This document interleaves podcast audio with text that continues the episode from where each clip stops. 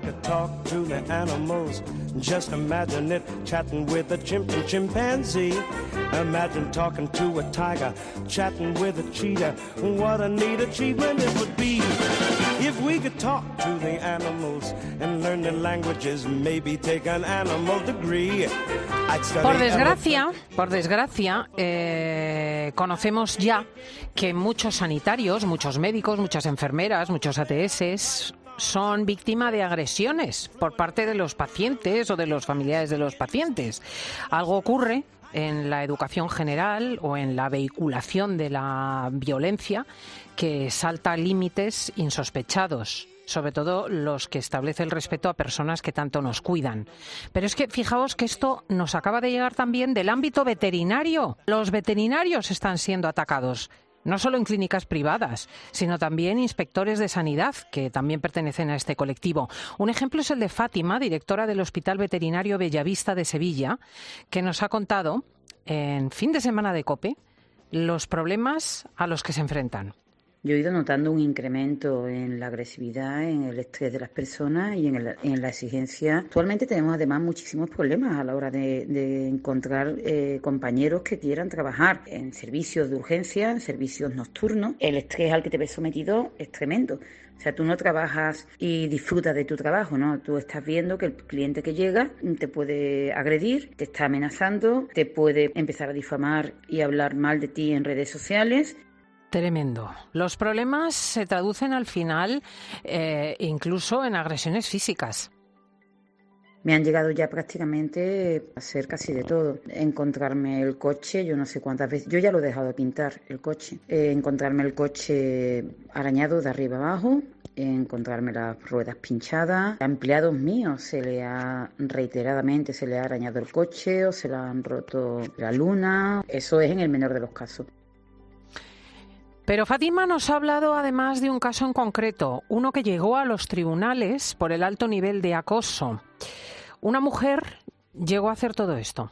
Se metía en todos los grupos de Facebook, en todos los grupos de Instagram, en todo eso, poner denuncia en el colegio veterinario, poner denuncia falsa en Hacienda, empieza a llamar al hospital, de fui hablando de, eh, de 100 a 150 llamadas por hora por hora y además eh, amenazantes. Buenas, soy yo. O sea, increíble. O sea, yo decía, esta persona no está bien. Eso me obliga obviamente ya a tener que ir a la, Policía Nacional y poner una denuncia por acoso. O sea, por amenaza y por acoso. O sea, era, eh, además lo decía, te voy a joder la vida.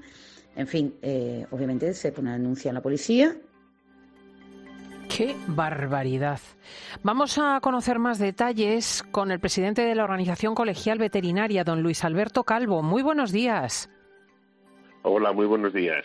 ¿Se está produciendo un incremento de este tipo de casos o es algo que ha existido siempre? Bueno, las agresiones, sean de, la forma que sean, bien físicas o verbales, siempre han existido. Es verdad que que ahora quizá eh, están saliendo un poco más eh, a la prensa, son más, más visibles, a pesar de que en veterinaria todavía eh, tienen cierta invisibilidad porque somos los grandes desconocidos para la opinión pública española. Sin embargo, tenemos una actuación eh, pues muy cercana al, ciudadano desde el punto de vista sanitario, no solamente en los establecimientos clínicos en los que, se realiza la medicina asistencial con los animales de compañía, sino también en, salud pública, en todo lo que es eh, la seguridad alimentaria, el bienestar animal, en eh, la sanidad animal, que también en ese caso, actuando como autoridad sanitaria, también estamos sujetos y, sometidos a,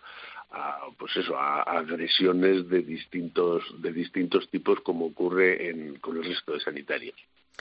La verdad es que mm, en el resto de los sectores causa el arma la evolución de las actitudes de las personas. Es verdad además que, los animales, que siempre han sido puntos muy sensibles para un granjero, eh, con mucha importancia económica, para una persona que cría para la venta de carne o para la reproducción o para los huevos, eh, se ven ahora mm, aumentados en cuanto a... Decir que ahora también la gente que tiene mascotas, pues cuida de ellas y las lleva al veterinario y tiene más relación con el sistema sanitario animal que antes y por lo tanto me imagino también hay otro tipo de sensibilidad. Sí, efectivamente, eh, ha, cambiado en ese sentido, ha evolucionado mucho la sensibilidad de, la sociedad y, bueno, pues eh, pasa lo mismo que, en, el tratamiento asistencial hacia personas que hay, hay ocasiones en las que la gente pues se consideran insultados o amenazados eh, en sus derechos y bueno pues reaccionan de una forma por supuesto nunca tolerable que es en forma de, agresividad. Eh, siempre hay que tener en cuenta que hay mecanismos legales para para defenderse. Incluso la propia organización eh, colegial tiene un mecanismo para defender al, al, ciudadano, al que recibe los servicios veterinarios, no solo a los veterinarios, que también en este caso nos toca eh, pues eso, ofrecerles eh, apoyo y ayuda porque es desde luego muy lamentable. Mm. Eh, me imagino que, la, mm, que hay circunstancias que antes no se daban. Por ejemplo, la analgesia de los animales, el, utilizar anestesias, el procurar que no les duela. O me entiendo que es parte de la profesión veterinaria, pero que actualmente probablemente hay personas que sufren más con la posibilidad de que su animalito eh, le hagan daño si le cortan las uñas que, que a ellas le saquen una muela. Bueno, la, la, está muy protocolizado. La atención en las clínicas de animales de compañía fundamentalmente eh, ahora es impensable el, tratar de producir o de, ejercer cualquier actividad sobre un animal sin la debida analgesia cuando se precisa, por supuesto. Hombre, para un corte de uñas, pues a lo mejor no, pero es verdad que, hay ocasiones en las que los propios animales son indóciles o son muy difíciles de manejar y precisan de pues una tranquilización o una sedación y bueno pues eso sí que puede ir unido a, un mayor eh, sufrimiento por parte de los propietarios que ven eh, que están en cualquier caso que no, no saben cómo van a reaccionar los animales y, bueno pues les les, les, les, tienen más preocupación, vaya. Hmm. ¿Hay algún caso de agresiones a compañeros que, que sea muy reseñable, que le haya llamado la atención? Bueno, hay, hay casos de, de, amenazas de amenazas de muerte en, oh. mataderos, de, en, oficinas de, de, veterinarios de agricultura eh, y luego en clínicas veterinarias eh, muchas veces unido también a, actos de vandalismo eh, hay agresiones que son desde luego insoportables desde cualquier punto de vista que se mire. Y las más, las más quizá graves son estas que comento de, amenazas incluso de muerte, que en cualquier caso siempre están desproporcionadas, por supuesto. Qué barbaridad. Hace aproximadamente un año iniciaron conversaciones con las autoridades para que se considerase este tipo de agresiones bajo un sistema, con un protocolo, digamos, de actuación, el mismo que los sanitarios. Eh, ¿Esto se ha implementado y sirve?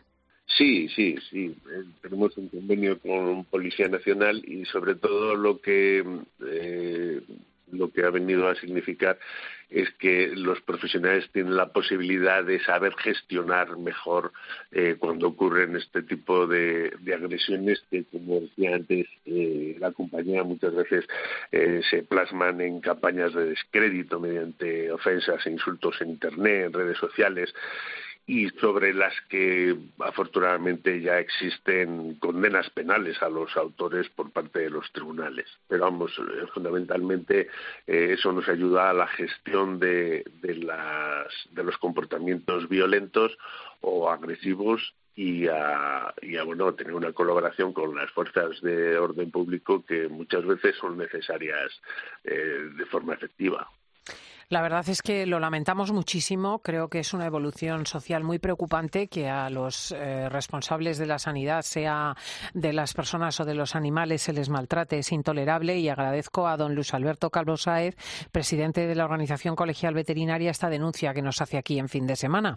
Un saludo muy afectuoso. Un saludo y muchísimas gracias. Adiós, Un adiós. a todos los oyentes.